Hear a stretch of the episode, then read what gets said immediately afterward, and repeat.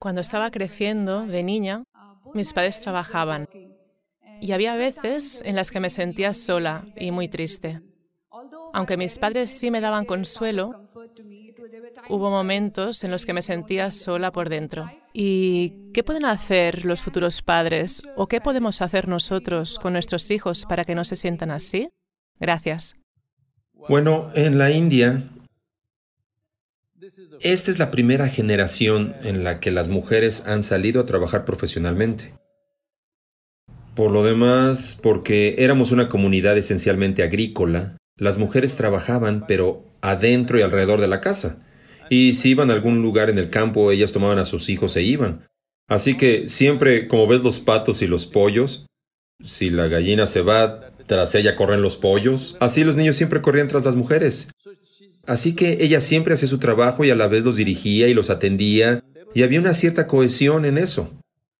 Pero hoy las mujeres van a la oficina o a la fábrica o a algún otro trabajo, así que no pueden llevar a sus hijos allí. Esta es la primera generación de mujeres que ha salido.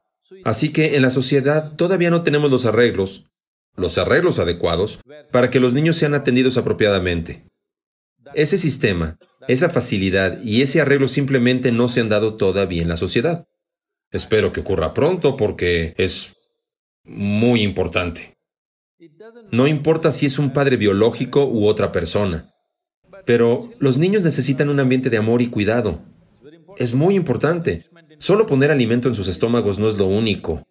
Necesitan que se les atienda. Alguien debería sonreírles, alguien debería reírse de ellos, alguien debería hacer algo con ellos, jugar con ellos. Esto es muy necesario, de lo contrario, los niños que serán un poco enfermos de la cabeza.